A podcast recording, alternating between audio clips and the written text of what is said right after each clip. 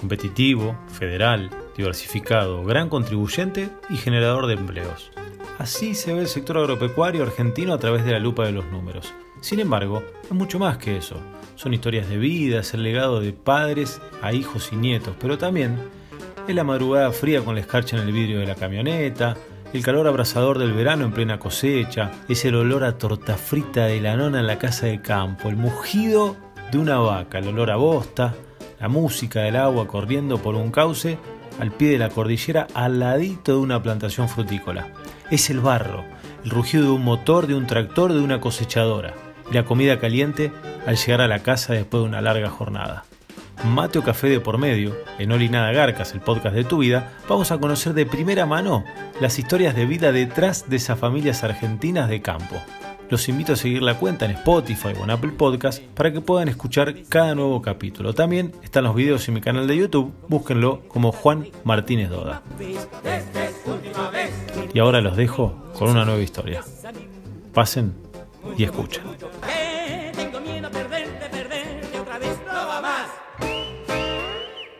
Pasa la nafta, ponele Fulltech. Todos los productos que aplicas funcionan mejor con Fulltech. Fulltech es el único auxiliar de aplicación que potencia y optimiza la acción de los fungicidas, herbicidas e insecticidas mientras reduce la deriva y aporta micronutrientes a los cultivos. Fulltech, tecnología full de Spraytech Fertilizantes. Una vez, siempre. Somos pioneros y especialistas en tolvas autodescargables. Nos avalan más de 90 años junto al productor agropecuario de Argentina y el mundo. Somos la pasión y el profesionalismo puestos al servicio de la innovación. Somos Cestari. Escribimos la historia. En Corteva AgriScience, la sostenibilidad es más que una palabra.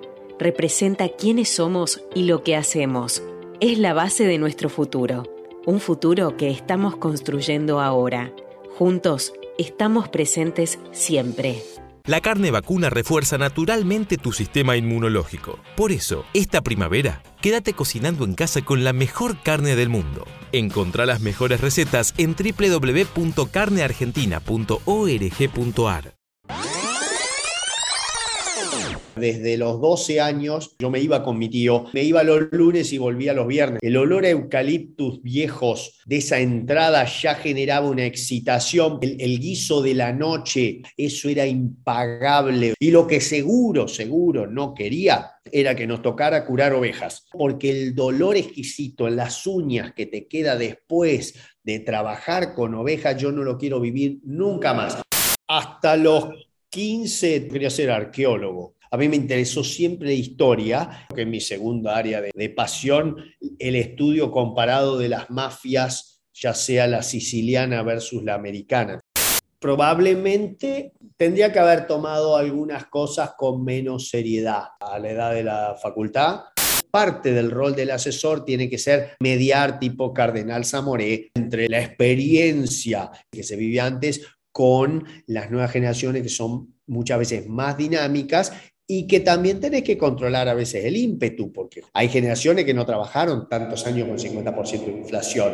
Un mito grande que hay es que el campo son cinco señores gordos con un loden verde, fumando un habano y tomando un whisky, mientras el, el ganado pasta alegremente por el prado.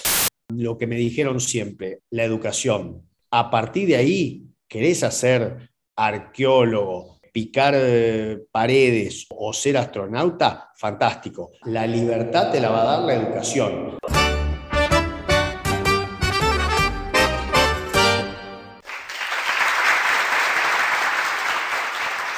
Bienvenidos a una nueva edición de Oli Nada Garcas, el podcast de tu vida, el lugar donde los productores de alimentos cuentan su historia en el campo y más allá del campo. Es la vida detrás del productor.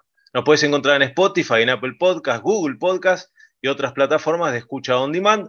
Nos escuchás cuando querés, prendiendo el fuego para un rico asado, entrenando, recorriendo lotes, volviendo a casa, andando en bici o, ¿por qué no?, regando las plantas del parque. Además, vamos subiendo fragmentos de estas charlas a mi canal de YouTube. Búsquenlo como Juan Martínez Doda.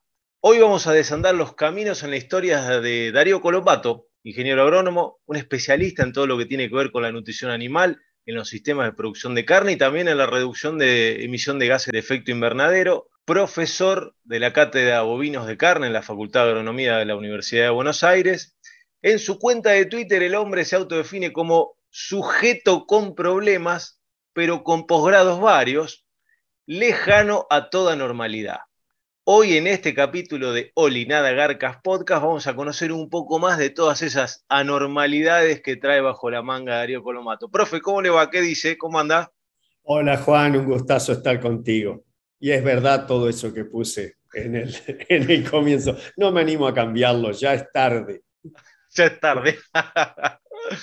che, Darío, bueno, me gustaría arrancar un poco preguntándote eh, cómo fue tu infancia, a dónde, qué hacías, qué te gustaba hacer. Estamos hablando de, qué sé yo, ponerle los 10 años, 10, 12, 15. Mira, nosotros somos de una, familia de Gualeguaychú, Entre Ríos. Yo, nací, me crié ahí hasta los 18 años que terminé la secundaria y me vine a estudiar a Buenos Aires. Em, la, la, familia es de extracción agropecuaria, en el sentido que papá y mamá son veterinarios eh, mi vieja de La Plata sin, eh, digamos, una extracción agropecuaria, le gustaban los animales, estudió veterinaria, se conoció con papá este, haciendo los cinco años de carrera juntos, se recibieron juntos. Eh, y, fueron, volvieron a Gualeguaychú, en el sentido, mi viejo volvió a Gualeguaychú, donde hizo carrera, digamos, primero como veterinario privado y luego se dedicó más a la administración de un campo familiar, eh, heredado de la parte de mis abuelos, que tenían sociedades en Entre Ríos y en Provincia de Buenos Aires, y luego ellos compraron junto con mi tío, el socio, que el cual puedo hablar bastante en esta charla, este, compraron más campos y ampliaron la base eh, y, se dedicó más a la, administración. Por eso que yo de chiquito lo que veía era a mi papá y a mi mamá saliendo al campo hasta los 7, 8 años, que ya yo soy el mayor de cinco hermanos. Cuando nació la tercera, ya mamá no daba basto con las cosas de afuera y de adentro, entonces empezó a quedarse un poco más. Pero siempre hubo barro en casa, eh, si bien las botitas nos las hacían dejar afuera, pero siempre hubo barro en casa porque el campo son pastizales naturales que suelen andar mucho mejor si hay un pelito de agua. Entonces, barro nos sobraba y en Entre Ríos llueven ocho días de siete, salvo este año que llovió menos. Entonces, eh, a mí me, gustó mucho siempre la parte del campo y sobre todo ganadería porque era lo único que veía, no, no, no veíamos tanto y en Entre Ríos en esa época no había tanta agricultura, había lino, eh, y después algún maíz o alguna cosa, pero, pero por lo menos en, en Gualeguaychú no había mucho, este, y lo repartía con el fútbol. El fútbol era mi super pasión en cuanto a deporte, todo el resto de mis amigos después se dedicó a jugar al rugby y demás, yo era el único futbolero de eso, tal vez porque el más chiquitito, básquet no iba a andar ni, ni, para llevar a nadie, este, ni el agua, ni alcanzar la pelotita, eh, pero sí, el fútbol era donde ve una pelota, eh, entrábamos y, y ahí sí, de alguna manera me, me defendía. O sea, entre el fútbol y, salir al campo a acompañar a, papá, estuvo ahí. Eh, y bueno, ya podemos ampliar un poco más después. Che, Darío, y mm, si te digo, bueno, hablabas del barro, ¿no? Pero si te digo, cerrá los ojos y, y pensá en olores, eh, sensaciones eh, de, esa infancia vinculada al campo y a la ruralidad, ¿qué es, ¿qué es lo primero que se te viene a la cabeza? La entrada al campo familiar, la entrada a Cuatro Hermanas, eh, nosotros le llamábamos y le llamamos todavía la arboleda. En realidad hoy le dirían bulevar o en otras zonas le dicen bulevar, el monte. Para nosotros era la arboleda. El olor a eucaliptus viejos eh, de esa entrada ya generaba una excitación porque yo, a ver, desde los 12 años, papá se quedaba un poco más en la ciudad para armar la parte de administración mi tío el encargado del campo, entonces yo me iba con mi tío, primero con mis primos hermanos también, después yo quedé solo con, con, mi tío y me iba los lunes y volvía los viernes. Durante vacaciones hasta los 22 años hice eso, de los lunes hasta el viernes a la tarde o el sábado al mediodía. ¿sí? Era una, una B8, una Ford B8, 30, 30 kilómetros de tierra, desde 50 de ruta, 30 de tierra, bien complicado el camino para hacerla divertida. Eh, la B8 era una necesidad porque no había todavía doble tracción. Después sí se pasó a la doble tracción por necesidad.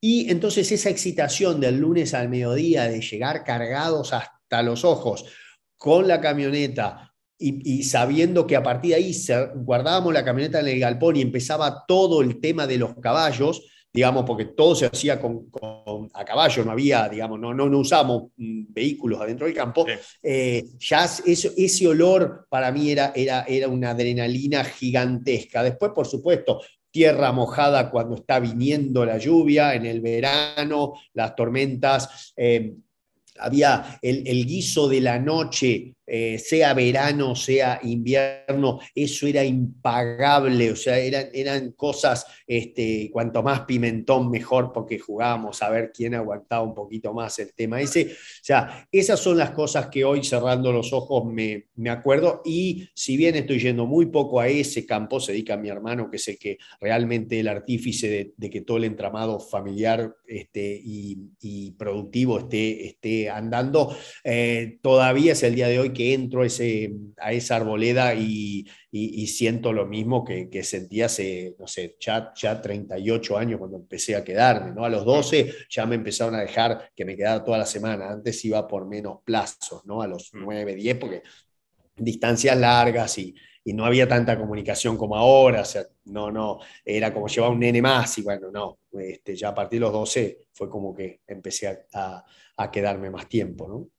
Y, en ese momento, porque yo lo que imagino cuando vos me vas contando de, esa arboleda y, ese olor y todo, es como que te venía al cuerpo el preludio de toda la aventura que venía después. Entonces, la pregunta es, ¿qué es lo que en ese momento, después vamos a hablar de ahora, ¿no? Pero en ese momento, ¿qué era lo que más te gustaba, digamos? ¿Vos qué era lo que más esperabas hacer? Porque seguramente habría cosas más lindas, más agradables, otra más aburrida, pero ¿qué era lo que más te gustaba a vos en ese momento? En ese momento era armar el esquema eh, junto con mis primos, cuando era, porque hasta los 20 más o menos estaba acompañado con ellos, eh, era armar el esquema de los caballos que íbamos a ensillar durante la semana. ¿Sí? Como te decía que había algunas veces arreos largos porque no teníamos muchas instalaciones y, y hasta el caso, digamos, hasta los 18 años tuve 20 kilómetros entre un puesto y la casa y, la, y en la casa estaba la manga, entonces había que ir hasta allá, traer ganado que era, que era Cruza Cebú, entonces era más divertido porque cuando querían irse se iban y entonces había que salir corriendo entre el monte y demás. Eh, eso, ese, ese esquema de los caballos y preguntarle a mi tío insistentemente, ¿qué vamos a hacer mañana? que era una, digamos, un toque, porque vos tenías ese día un montón de trabajo ahí y yo estaba más desesperado en saber cómo iba a planificar de acuerdo al día, a, lo que hacíamos mañana, era la decisión de, bueno, vamos a tener, yo tampoco era el artífice de todo, con lo cual mi, decisión era la mora o la avispa, que eran dos yeguas de las que, de las que una era más lenta, la otra más rápida, entonces estaba, no, mirá qué estrategia, parecía como que fuera un piloto de Fórmula 1 armando la estrategia de boxe, viste, nada.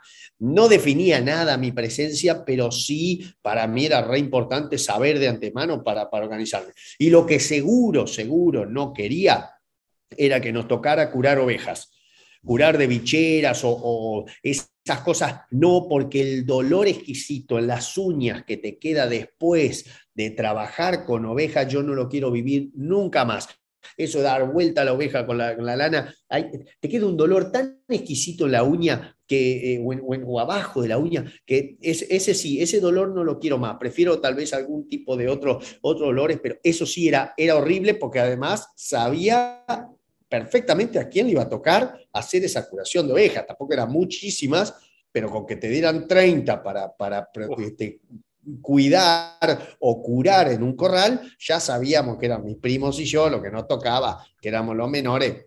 Este, la gente que trabajaba con nosotros se ocupaba de las cosas más importantes y a nosotros nos mandaban a ese tipo de cosas como si fuéramos, eh, este, éramos mensuales. En aquel momento Éramos, era, era, un mensual, un mensual más y estábamos re chochos de hacerlo, que ese es un punto importante. Así, a mí nunca nadie me obligó a ir al campo o este, decir, nunca esperé una retribución, ya suficiente retribución era que me dejaran ensillar el caballo que yo quería, eh, que me lo domaran primero, pues yo no era el domador justamente, y luego que después uno volvía a la casa y, la plata para ir a bailar o a lo que fuera después de los 16, 17 años, no salía de, digamos, de ningún otro lugar que de esa unidad de laburo. Entonces, ¿qué otra retribución iba a estar esperando yo? Sí, sí. Che, ¿y por qué agronomía? Porque yo dije que sos agrónomo y uno, eh, tu, tu vinculación con los animales podría pensar, bueno, es veterinario, pero vos estudiaste agronomía. Bueno, como te decía hoy, papá y mamá son vetes, así que la, posibilidad en casa estaba, era, era casi que sí, viste, pagaba uno, uno, a uno, o sea, no, no, no, era este, que fuera vete. Lo que pasa es que a mí de entrada me empezó a gustar la parte de genética y de las pasturas, ¿sí? De cuando tenía 15 años, más o menos, que ahí hice el clic definitivo. Eh, a mí me gustaba más la genética, los cruzamientos de razas, leía mucho sobre razas en ese momento, le mandaba cartas a las asociaciones de criadores pidiéndole información, libritos, calcomanías, lo que fuera, eh, y también el tema de pastura, ¿sí? Entonces eso me fue volcando hacia, hacia agronomía, eh, y luego vos en la misma carrera vas haciendo la, digamos, tu, tu, propio derrotero, digamos, ¿no? Pero, pero sí, yo sabía que si estudiaba agronomía era para dedicarme a los animales, por lo menos eso lo tenía claro, algunas cosas cambiaron a penitas, pero, pero sabía que era eso. Hoy todavía te siguen preguntando, sobre todo cuando te nombran doctor, que es un tema, digamos. Cuando te nombran, ah, acá viene el doctor y dice, ah, soy veterinario. No, no, no, no. Ahí decís, me tuve que fumar tres años en Inglaterra para que me dijeran doctor igual que a mi papá, que a toda honra lo, lo este, pues yo le digo el doctor a papá, o sea, no, no, yo no soy el doctor en casa, sino que eh, este, mi viejo es el doctor. Eh, pero eh, fue así, o sea, yo ya sabía que quería ser agrónomo, dedicado después a los animales desde, desde los 15, por ahí que hice el clic. Y de lo que te imaginabas de la carrera, viste que a veces cuando uno imagina una carrera, imagina un camino, ¿no? Voy a elegir. Y después empieza la carrera y dice, ah, mira, pero mira, hasta esto que por ahí está bueno también. En tu caso, lo que imaginaste esos 15 a 16 años cuando marcaste el rumbo, ¿es más o menos lo que después pudiste hacer o te sorprendió la carrera? Mira, siempre te sorprende porque materias interesantes y, docentes interesantes en, la UBA Agronomía eh, era, era, era permanente el encuentro con gente interesantísima, como debe pasar en la mayoría de las universidades.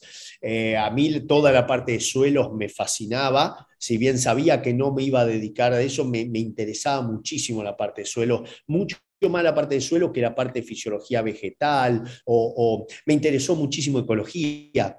¿sí? Ecología me dio una base encima de esos docentes que, tenemos nosotros todavía, inclusive, este, digo todavía porque muchos ya se jubilaron, los que me dieron a mí, pero hoy mm. el profesor titular de la cátedra de ecología, yo lo tuve, a Martín Esterger lo tuve como docente, o sea, una cosa que este, esos, esos gustos que, que, después uno se da cuenta de con quién estuvo realmente o bajo el mando de ah. quién estuvo y la, y la guía pero a lo que digo es que ecología te sirve un montón para trabajo en pastizales eh, o para trabajos en, cuidar la diversidad ambiental que necesitamos todos, estos que hablan a veces con muy poco fundamento, la sostenibilidad, sustentabilidad, y esto pensando que sacando la, vaca de los pastizales vos vas a ser más sostenible, cuando justamente lo contrario, eh, pero bueno, eh, te diría que yo seguí ese derrotero hacia lo animal y cuando pasé nutrición o cuando cursé nutrición me di cuenta que ahí había una mina de, de, oro que en donde ya me gustaba la nutrición de antes, pero cuando, cuando realmente la cursé y, y, fui fui, este, no sé si tomándole la mano, pero sí fui este, viendo los detalles que podías encontrar en la parte de nutrición, realmente fue como poner la sexta y que no te parara nadie. O sea, a partir de ahí bloqueé todo pensamiento lateral eh, y fui hacia la nutrición y el entendimiento del sistema, que es lo que vos lográs cuando ves las diferentes producciones después de nutrición. Ya te abren un poquito el panorama y a partir de ahí fue cuestión de decir, bueno, nos vamos a dedicar al promedio eh, digamos, que ya lo tenías que traer bueno porque no lo levantás, como para buscar la opción de un posgrado, que ahí empezó, digamos, ya como para a, forjarse o si querés a, este, a plasmarse una idea de, perfeccionamiento. Hmm.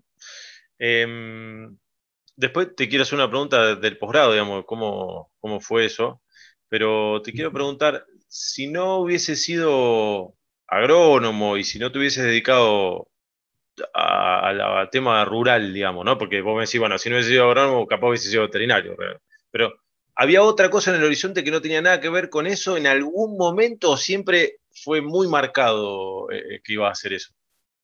Hasta los 15, te diría, eh, entre los 12 y los 15 yo quería ser arqueólogo. A mí me interesó siempre la historia y dentro de la historia eh, era, era un fan de la parte, primero de los homínidos, o sea, la historia lejos, eh, la parte, este, el, eje, el eje, el hombre de Java con Neandertal, Cromañón y un poco más, y todo eso, eso leía muchísimo. Después, por supuesto, Egipto me fascinaba.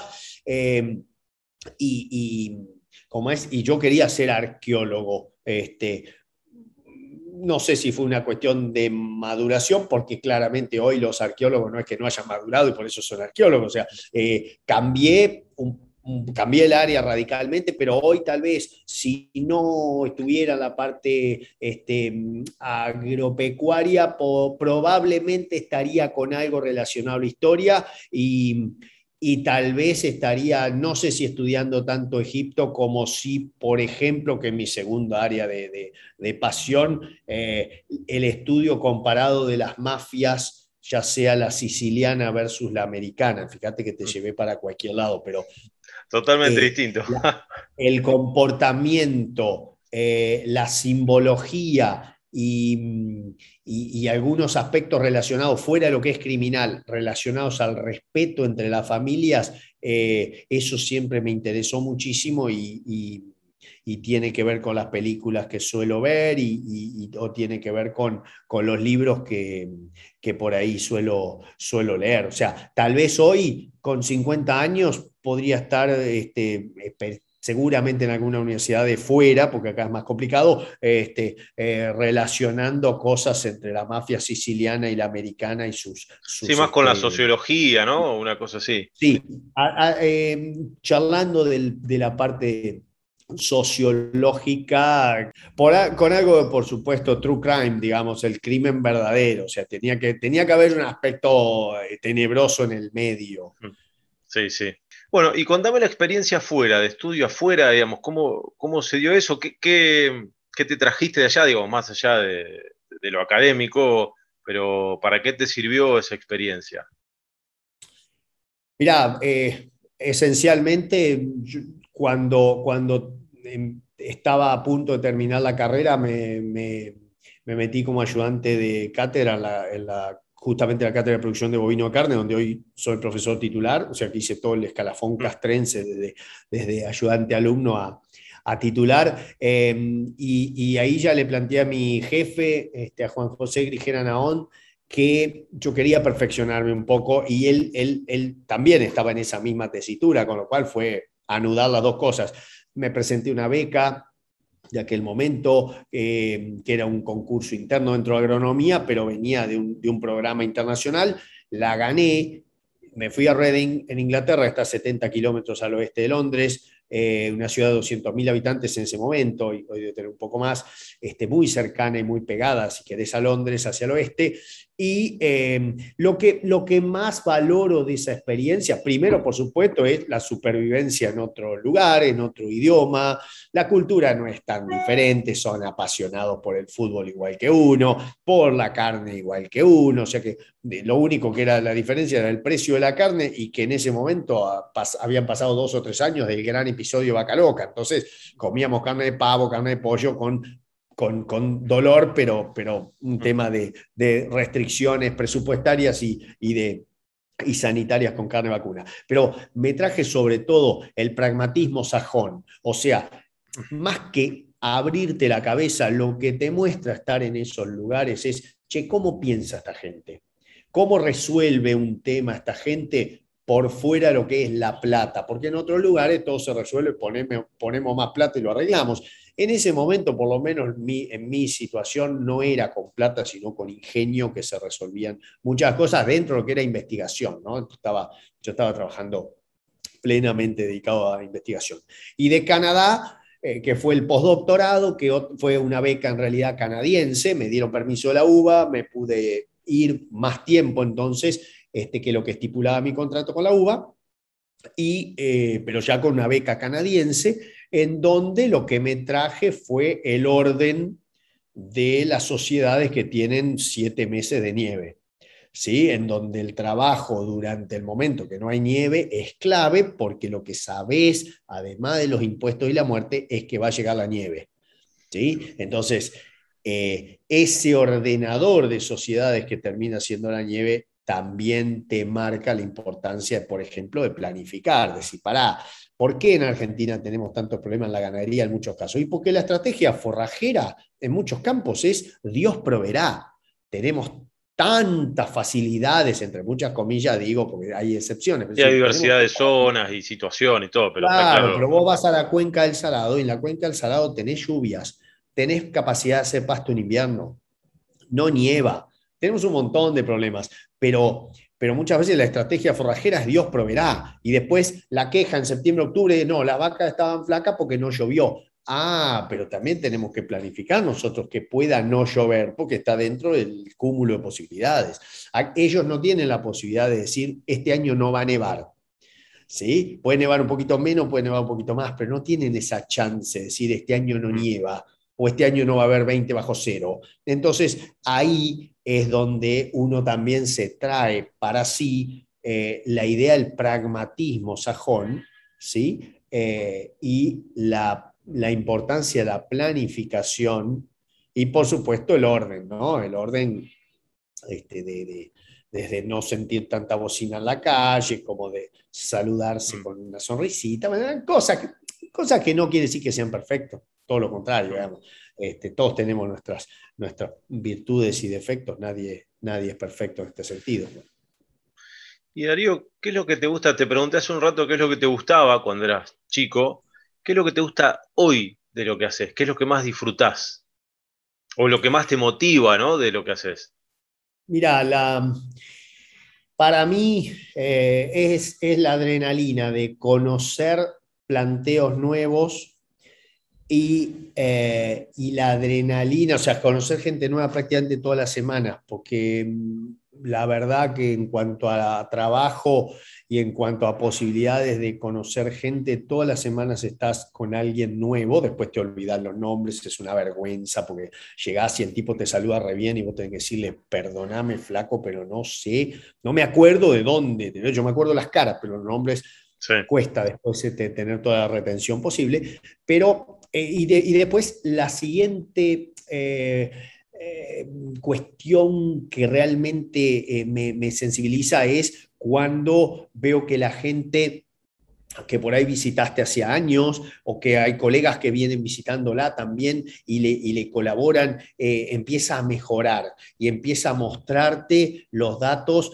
con, orgullo o, la, eh, sobre todo en el personal, eso lo ves cuando el personal solo te manda un mensaje a vos eh, diciendo, este, mira el ternero que, que logramos, mira esto, mira aquello. Esa parte a mí, la verdad, es lo que más me gusta. Eh, ocupo bastante tiempo de mi semana en esto, inclusive los fines de semana, porque por la multiplicidad de cosas que vas haciendo vos solito, o sea, te vas cargando de cosas, pero también escribir informes y, eso, eso me, motiva bastante, a mucha gente no le gusta, a mí escribir siempre fue algo que no me, no me costó, leí mucho de chico, mucho, y, creo que esa es una de las bases que hoy estamos perdiendo por ahí, por, por, la cuestión esta digital y demás.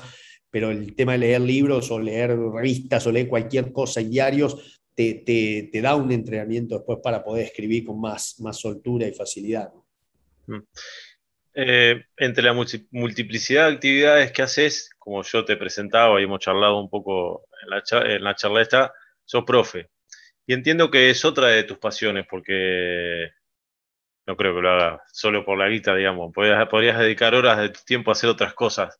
Entonces, quiero, digamos, la, pregunta tiene que ver con eh, qué ves vos en, los jóvenes, qué te entusiasma de los jóvenes hoy, eh, que, van a ser, bueno, los que van a estar eh, haciendo el laburo que hacemos hoy dentro de 10, 15, 20 o más.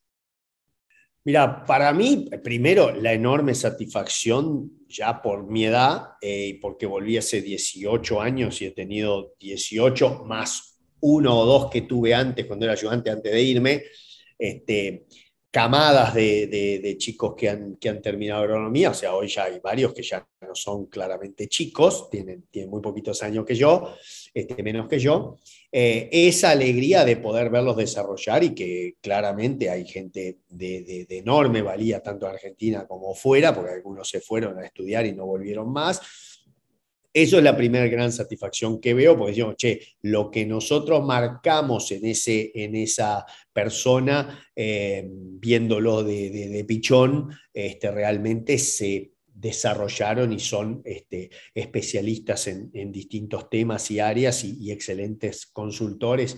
Eh, eso, eso me gusta. Después, lo que me gusta sobre todo es aquel que viene sin prejuicios, o sea, por ahí hasta que no trae una familia de extracción agropecuaria, porque ese, lo que, lo que me tengo que ocupar es de que sea libre de preguntar. ¿Sí? Es lo que digo primero en la primera clase. Acá, muchachos, el que se ría de otro porque le parezca que lo que está preguntando sobre bovino de carne es una burrada, déjenmelo a mí. Yo me voy a ocupar de ese este, risueño este, joven o señorita que va que está, burlando. Por suerte no pasa nunca eso, muy, muy poquitas veces.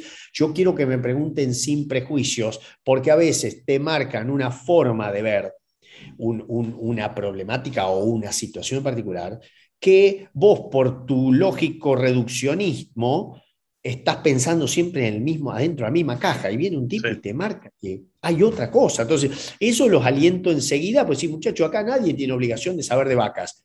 Es obligatoria materia, lo lamento por los pobres chicos que, están, que son hasta antiespecistas y les toca fumarse la materia mía, lo lamento, así está hecho el plan de estudios, pero eh, me encanta que se pregunte por fuera de la caja porque es donde vos más, eh, más definís eh, si estás, a ver, más, más definís si estás siendo muy reduccionista o inclusive si estás fallando en la pedagogía. ¿Sí? Porque a veces te marcan algo con una pregunta que sí, uy, yo no expliqué esto, cómo era. Mm. Debo explicarlo. Sí, lo di por sentado y en realidad. Claro, nosotros damos muchas cosas por sentado que claramente con una pregunta te vuelven a la realidad y te dicen, pará, pará, pará, vamos a explicar esto de la base, vamos a nivelar todo esto y a partir de ahí avanzamos, porque hay muchas cosas, como, como nos pasó a todos en materia nueva, que no sabemos. Entonces, este, eso, eso a mí me ayuda muchísimo. Y claramente después es cuando obtenés la satisfacción de tener tesistas de grado, de maestría, de doctorado, que son una máquina de trabajar y de, y de, y de producir información y lógicamente, porque así tiene que ser, el estudiante, sobre todo el de doctorado, te tiene que superar a vos en ese tema. Porque si no, vos no hiciste bien tu trabajo. El estudiante doctoral, el día que está a punto de defender su tesis y hasta los 15 minutos después de defender su tesis, es el tipo que más sabe o debe saber más en el mundo ese tema. Hasta 15 minutos después, porque seguro que lo está superando otro flaco que está defendiendo su tesis un poquito más adelante. ¿sí? Pero ese es, el, e, e, ese es un área donde también eh, los docentes deberíamos, a mi modo de ver, me puedo estar equivocando, este, poner mucho, mucho hincapié, que el estudiante doctoral no sea, no, no siga siendo discípulo tuyo, que sea a partir de ahí la autoridad en ese tema y que vos lo consultes, habiendo sido el supervisor. Vos ya no mm. sabés más que él. ¿sí? Ese, me parece a mí por lo menos importante como, como punto a dejar claro. Darío, em, a veces yo digo que que la, agricultura en la adopción de tecnologías y, conocimiento en general va por ascensor y la ganadería por escalera. Es algo que por ahí se dice, ¿no? ¿Cómo ves vos hoy esa situación? Digamos, la ganadería ha ido subiendo por la escalera, pero más rápido, está subiendo en un elevador, pero que va más lento que el otro, pero, pero digamos, ¿ha cambiado eso también? Sí, pero, pero cambia eh, según el estrato eh, digamos, de, no tanto de capacitación, aunque la capacitación por supuesto es muy importante. O sea, en agricultura la diferencia grande que hubo es que vos con 20 hectáreas o con 1000 podías aplicar la misma tecnología y había servicios que lo podían aplicar más rápido. Ganadería es todo un poquito más artesanal porque tus animales se mueven, tus animales tienen requerimientos diferentes a lo largo del año. Es más dinámico. Es todo más dinámico, y es de mucho más largo plazo.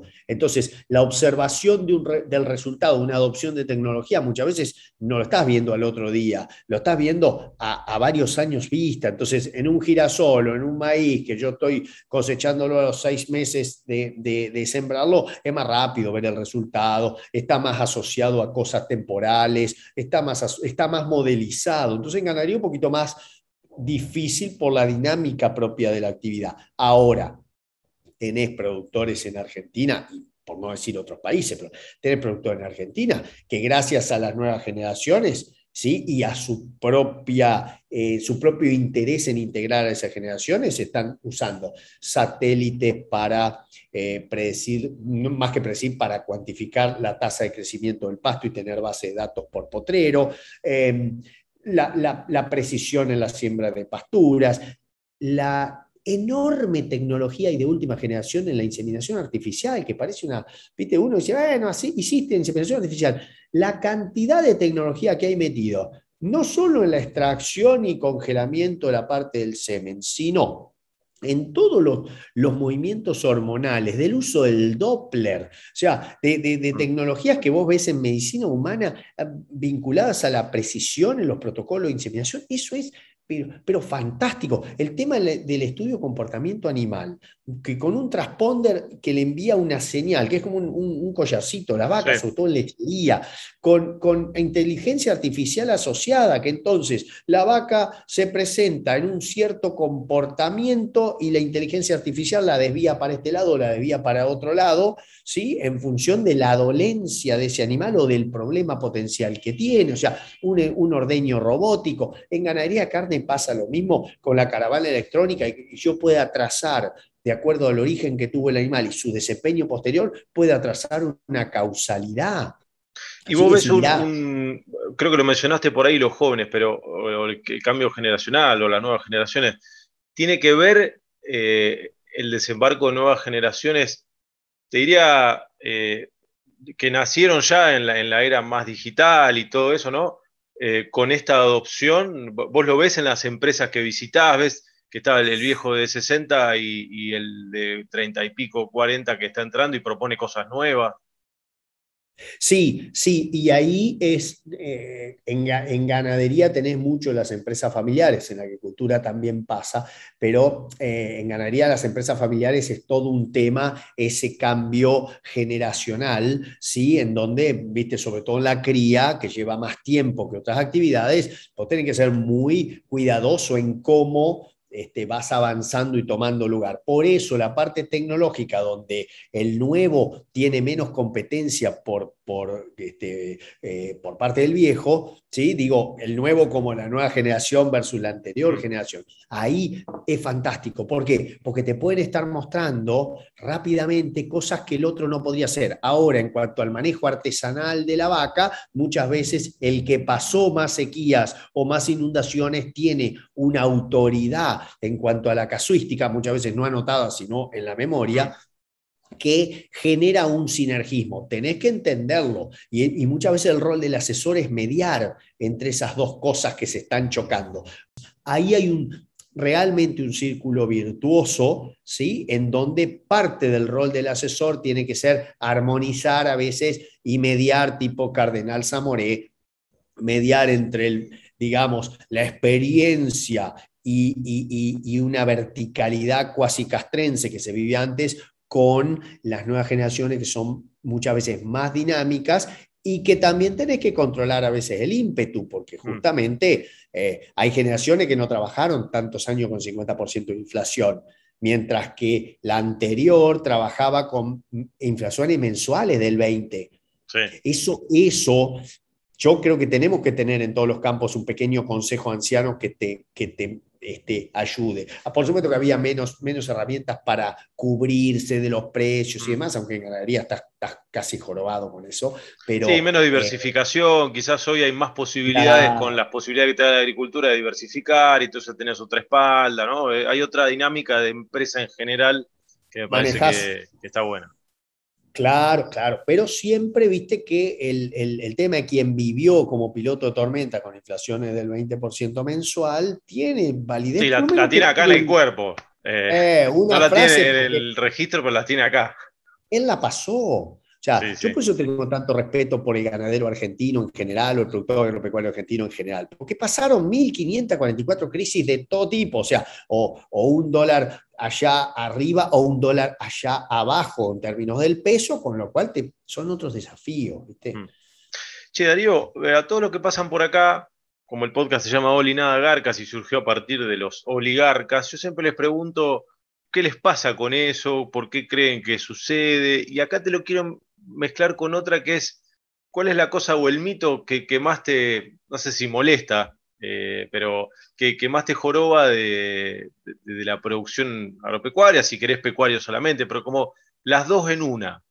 Eh, a ver, un mito grande que hay es el mito de las 200 familias eh, que, son los dueños de la tierra, que por ahí a veces estadísticamente vos podés ver que siempre va a haber concentración y eso ocurre en todos los lugares, pero que el campo son cinco señores gordos con un loden verde, fumando un habano y tomando un whisky, mientras el, ganado pasta alegremente por el, por el prado. O sea, esa cuestión tan citadina que tenemos, capaz que proviene de un error no sé, a ver, yo voy a decirlo, error histórico que es que, decimos que la fiesta del campo en la ciudad o, el campo está representado por un solo, una sola exposición rural. Mm. ¿sí? No tengo nada en contra de las exposiciones rurales, pero sí en contra de que eso sea el campo. O sea, y nosotros en Argentina somos muy afectos a estereotipar y a, y a poner esa idea que claramente te coloca en una posición desventajosa. ¿Qué hacemos para remediarlo? Y lo que hicieron los países que sobre todo tuvieron guerras, o sea, posicionarse como productor de alimentos.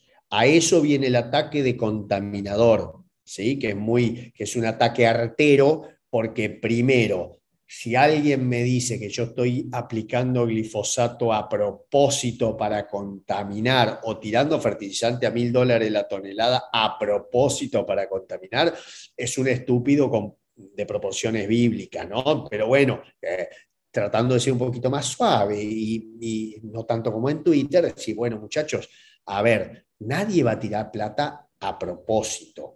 Si lo uso, voy a buscar la tecnología que las hay en donde detecte con un láser la, la, maleza y le aplique solamente esa maleza. Mientras no llegue, voy a aplicar lo menos que pueda compatible con un buen tratamiento. O sea, pero no estoy siendo un contaminador.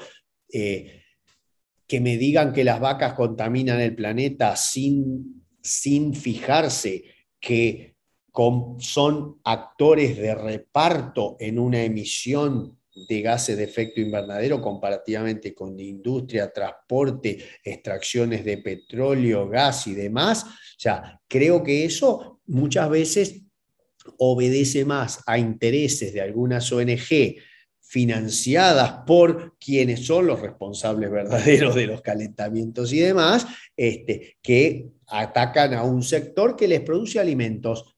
¿sí? Y, y a partir de ahí debería cerrarse la discusión.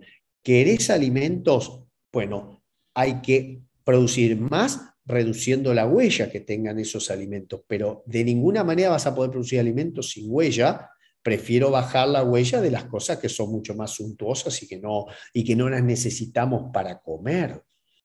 eso, a mí eso me molesta, pero, pero de vuelta, somos de alguna manera dentro del campo, somos en parte responsables de no saberlo explicar, en parte yo también me enojo, digo, ¿por qué tengo que salir a pedir permiso para, para este, producir alimentos, cuando hay gente que viene por acá, en la calle donde vivo, tira la basura en el piso sin ningún problema y no se preocupa por esa contaminación, ¿sí? O va alegremente tirando humo negro con el auto porque no lo lleva ni a la BTV ni nada y soy el responsable de la contaminación, soy yo. Paremos un poquito. Eh, en ese sentido, me molestan. Tal vez no hemos comunicado del todo bien que producimos alimentos.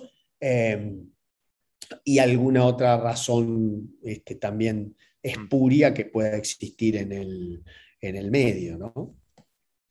Bueno, Darío, quiero que nos metamos ya para ir terminando la charla en algunas cuestiones personales, más de hábitos y cosas.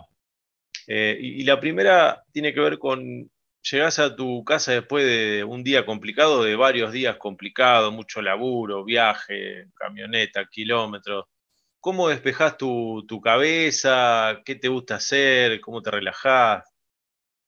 Mira, eh, primero cuando llego después de dos o tres días de gira y bastantes kilómetros, tengo que tratar de atender a todos por igual con toda la santa paciencia que a veces no tengo. Es, esto es, el requerimiento de Laura, mi, mujer, que no me ve por dos o tres días y que tiene un listado de cuestiones a tratar de importancia este, monumental, aunque uno por ahí diga, bueno, eso no es tan importante. Craso error de primera instancia. O sea, lo que, lo que para vos no es importante en el, otro, el que te está esperando por ahí, es de una importancia, decir, o solucionamos esto o, se cae este edificio este, donde estamos viviendo.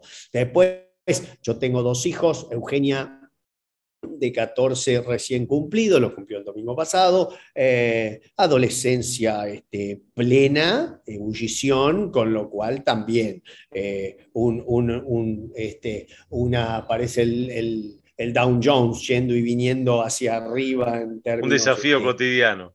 un desafío cotidiano en donde también pretende una cierta atención, eh, pero es más, em, digamos, distante. En ese sentido, una personalidad muy distinta a la de Nacho, de nueve años, que Nacho necesita la atención y viene y es, y es, cariñoso en cuanto a la parte eh, de física, digamos. Él viene a abrazar y busca y busca jugar. Entonces yo tengo que atender eso.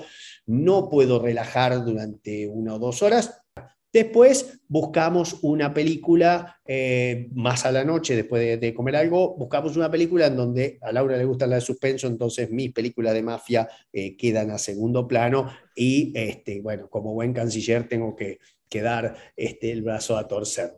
Y, bueno, para, para cerrar, probablemente yo no tengo parrilla, entonces va al horno la carnecita, van algunos mariscos a la, este, con, con, alguna salsita o alguna cosa para, para, tratar de relajar, es lo único que sé cocinar más o menos o que pretendo cocinar más o menos. Este, entonces ahí también un relajar y una botella de vino eh, que me va a durar, porque yo soy el único que tomo en casa. Este, entonces, sí, ahí también tratar de buscar algo este, raro, mis dealers se, comportan bien, este, haciéndome probar este, cosas, este, cosas ricas y, bueno, compartir con, gente también eso este, me, relaja antes de ponerme a pensar en, el siguiente desafío. Y la siguiente pregunta tiene como una doble parte. Em, pensar en el legado que recibiste de tus viejos y pensar en el que te gustaría que, que los chicos, aunque uno después no sabe, uno hace y después cada uno toma lo que quiere o puede. Pero, ¿qué recibiste y qué te gustaría? Quizás es lo mismo. Mira, yo recibí la idea, la disciplina, pero la disciplina bien entendida, así de parte de, bueno, de mamá, por supuesto, la, desestructuración para tener los cinco chicos y juntarnos un amigo a cada uno y llevarnos en una Rural Falcon a jugar todas las tardes al parque en Gualeguaychú durante años. Eso, eso la verdad que eh, cuando, cuando uno ve lo estructurado que es ahora eh, y todas las precauciones que toma ahora, eh, bueno, lo que hacía, este, ahora ya no lo hace más porque tenemos todos más, más, más edad, ¿no? Pero este, lo que hacía mamá en eso, yo, lo, yo la verdad que lo admire siempre, o sea, y papá la disciplina para para el trabajo y la disciplina después como paciente por unas cuestiones renales este, asociadas a cardíacas que tuvo desde muy temprano en la vida que le, impidieron andar a caballo a partir de los 42 años, eso, pero, pero la disciplina para, para mantenerse y eh, haber formado a los cinco, este, que hoy tengamos una relación tan buena sin nunca tener un reproche por la situación. O sea, lo que pasó pude, pudo haber habido algún problema, que por suerte fueron siempre muy poco serios, este, la verdad nunca, nunca un reproche. Eso es lo que a mí me gustaría para los chicos y que no se eduquen en una cultura del reproche que, que, lastima muchísimo, porque nunca te deja liberar. ¿sí? Siempre estás esperando que alguien haga algo mal para reprocharle, en lugar de eh, decir, bueno, muchacho, a ver, nos equivocamos, y sí, nos equivocamos todos, que levante la mano el primero que no se equivoque. Bueno, eso me gustaría. Y después, por supuesto, lo que me dijeron siempre, a ver, a vos la educación. A partir de ahí, querés hacer arqueólogo, eh, picar eh, paredes o, ser astronauta, fantástico. La, libertad te la va a dar la educación. Eh, y en eso sí, ningún tipo de ahorro en la medida de lo posible para que los chicos tengan todas las chances. Si las quieren usar después o no, ya es una cuestión de gente que va a ser adulta. Es decir, libertad para que ellos elijan lo que, lo que realmente les apasione, porque es mitad cierto que si te apasiona lo que haces, el trabajo duele menos. Yo no diría que no trabajas nunca en tu vida, pero, pero si te apasiona, mucho más fácil decir, bueno, mira, yo ahora en cuatro horas tengo que hacer 533 kilómetros. Y si no tuviera pasión por lo que hago, y la verdad que se harían pesuti los 533, mm. encima solo y escuchando unos programas a veces de radio que, que son deprimentes para un lado o para el otro, no importa. Para eso tenemos el podcast. Que poner para eso tenemos los podcasts que uno debería ir escuchando cosas de buena onda y, y mucho menos de pronósticos agoreros para A o agoreros para Z. No importa, pero... en, el abecedario no tenemos, parece que no tenemos letras medias en el abecedario A o Z. Y, bueno, ese, ese, es el punto por ahí de, este. Y si no, música. O sea, esa música que no te deja dormir junto con, con un, chicle, este, alguna bebida energizante y, y mucha agua, porque hay que hidratar el cerebro para, que, para cansarse menos, ¿no? Darío, la última y después vamos al decálogo, tiene que ver con, juguemos a que eh, tenemos la máquina del tiempo, el DeLorean, como quieras, de volver al futuro. ¿Qué te dirías a vos mismo, eh, a, ese Darío Colombato de los 20 años, a ese joven que estaba estudiando, que empezaba todo un camino de oportunidades? ¿Qué, qué cosa le dirías? Probablemente a haber tendría que haber tomado algunas cosas con menos seriedad. Em, no porque hoy no esté disfrutando alguno de esos frutos, pero sí eh, tendría que haber salido más a, la edad de la facultad. Em, eso, eso sí le hubiera dicho, si no te em, flageles tanto con compromisos que falta, que falta un cierto tiempo, trata de, de, ablandar un poquito la, cáscara. ¿sí? No me faltó salida, pero tal vez hubiera estado bueno mover un poquito más el, avispero en aquel momento. Eh, eso es lo que le diría. Y después también sí, aprovechar un poquito más de tiempo con algunas personas que fueron muy importantes. A mí, esas dos cositas le hubiera marcado un poco más a, a mi otro yo con el DeLorean si lo hubiéramos vuelto a poner allá en el 88, 89, ¿no? Bueno, Darío, y llegamos a la última parte del podcast de este Olinada Garcas, que es el decálogo de Olinada Garcas. Son 10 preguntas, 10 temas. La idea es que sea como un ping-pong. A veces igual alguna respuesta amerita alguna explicación, pero digamos, la idea es que sea fluido. Y la primera tiene que ver con cuál es tu lugar en el mundo, cuál crees que es tu lugar en el mundo. Fuera de lo que es el, campo familiar, eh, te diría que eh, Londres. ¿Y alguna ciudad o país que te gustaría conocer y por qué? Hoy, hoy yo creo que eh, me gustaría conocer Sudáfrica eh, por, la, por, por cómo avanzaron en esa integración racial después de tantos problemas y por la riqueza y la biodiversidad que tiene. Eh, tanto para lo que es ganadería y demás, pero Sudáfrica es algo que no conozco y que me encantaría sí poder, poder conocer y escuchar un poquito más. ¿Cuál es tu red social preferida y para qué? Eh, Twitter, que fui cambiando. Arranqué como una fuente de información, por eso quedó mi nombre ahí. Después pasé a seguir la gente que me divertía por su, porque era capaz de poner cosas graciosas en 140 caracteres eh, y, en muchos casos me convertí en un guerrero este, solitario parecido a estos japoneses que se quedaban 30 años después este, de, la, guerra peleando. Una tontería, pero que es una catarsis y me permite relajar muchas veces problemas este, productivos que traigo del campo. Un referente deportivo, del arte, del cine, el teatro, alguien que, no sé, no, digo quizás ahora, quizás cuando eras más joven, eh, sin duda, hasta, hasta los 20, 25 años, Maradona era, era lo que, lo que no, no, lo que yo quería ser, pero, pero realmente como, como referente en cuanto a, a la, este, la parte este, deportiva y, demás.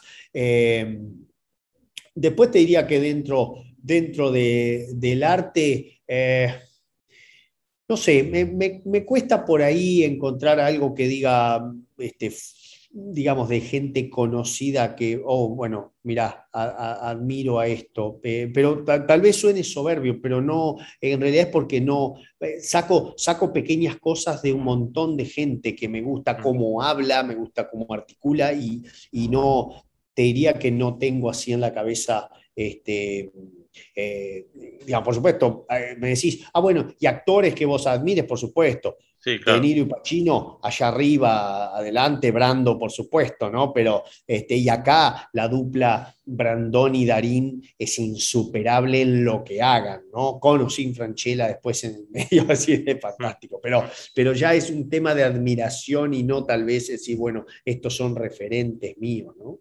Mm. ¿Y una serie o una película que te haya gustado, que quieras recomendar? Los Sopranos. Tiene su, tiene su edad, pero Los Sopranos es, una creación, eh, no puedo decir insuperable, pues seguro que hay otras cosas, mm. pero Los Sopranos me gustaría que todo el mundo vea. Y por supuesto la trilogía del Padrino, habiendo leído el libro antes. Lean el libro antes y después eh, vean la trilogía y van a encontrar los pequeños detalles del libro en, mínimas este, escenas de las películas. ¿Sos de pensar en causalidades o casualidades? ¿Qué te tira más? No, eh, por formación, causalidad. Lo que pasa que la causalidad muchas veces trae cosas que parecen casualidades. A ver, eh, muy, muy cortito. Eh, para mí, si vos te esforzás, estudiás y generás mérito propio, no importa qué extracción tengas, vos haces que esa causalidad después parezca casualidad de que apareció una beca, parezca casualidad de que te llamaron de este lado, parezca casualidad. Te dicen, ay, qué suerte que tuviste. Para, para que aparezca esta suerte muchas veces, si la venís trabajando, es mucho más factible. Es como estudiar y que te vaya bien el examen. Sí, es eh, como, no sé, llevado al deporte, es entrenar, romperte el traste entrenando, cualquier deporte que sea, y luego salir campeón, o que, no sé, que uno, qué sé yo. Sí. Lo, que no tenemos que hacer es que, esa, eh, que la ausencia de casualidades haga pensar que la causalidad no existe. ¿no? Eh, si tenés tatuajes, ¿cuál te gusta más y por qué? Y si no, si tuvieses que tatuarte, ¿qué te tatuarías? No, no tengo tatuajes, siempre estuve, ah, puedo decir, en contra de eso, no sé. La verdad, nunca me, interesó y si me hubiera tatuado, probablemente, llámenme cipayo, llámenme lo que sea, pero la flor de la rosa inglesa que, que, usaban en la camiseta de rugby, si bien yo estaba siempre en contra de los ingleses para todo en el deporte, eh, esa me, este, me puede, pero no, no, no, tengo tatuajes. ¿Qué superpoderes te gustaría tener y para qué? Uh, entender, que no escuche, pero entender cómo piensa Laura. O sea, tratar de detectar, detectar en anticipación cómo piensan las mujeres. Eso, eso sí, me, me, pone, este, llámenme lo que quieran, pero, pero me encantaría tener ese superpoder porque así uno sería muchísimo más este, preciso en las cosas que dice este, y generaríamos mucho menos interferencias. Eh, saber lo que la gente piensa en sentido, inclusive para una negociación y todo, ¿sí? Eh, esquivar la parte mala y quedarse con lo bueno, apuntar lo bueno, entonces llegas al consenso, que eso también serviría mucho en la política, mucho en eso. Mm. ese poder. Después, por supuesto, claro, volar eh, para llegar más rápido a los lugares me encantaría, pero chocaríamos todos, sería un despelote. Eh, la 9 tiene que ver con otra vez con jugar con el tiempo, pero en este caso, eh, si pudiese decir algún momento histórico o en la historia de la humanidad no, yo, yo eh, sería bastante más modesto. Iría, a, iría al momento que mi bisabuelo eh, llegó de Italia acá a Argentina y, trataría de, saber cuáles fueron los pasos que hicieron que mis abuelos se instalaran primero en el oeste de Buenos Aires y después tomaran la decisión de comprar un campo en Entre Ríos y armaran todo eso. Eh, me gustaría haber estado ahí como un espectador siendo una generación posterior.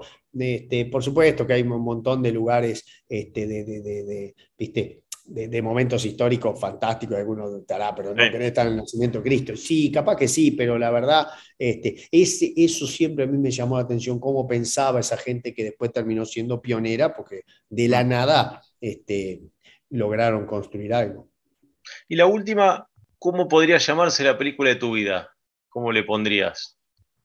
Qué cosa difícil. Vos sabés que lo, pensé, eh, yo te diría que sería una tontería, pero, pero este, pasión por las vacas tendría que ser. Este, hablemos de vacas sería.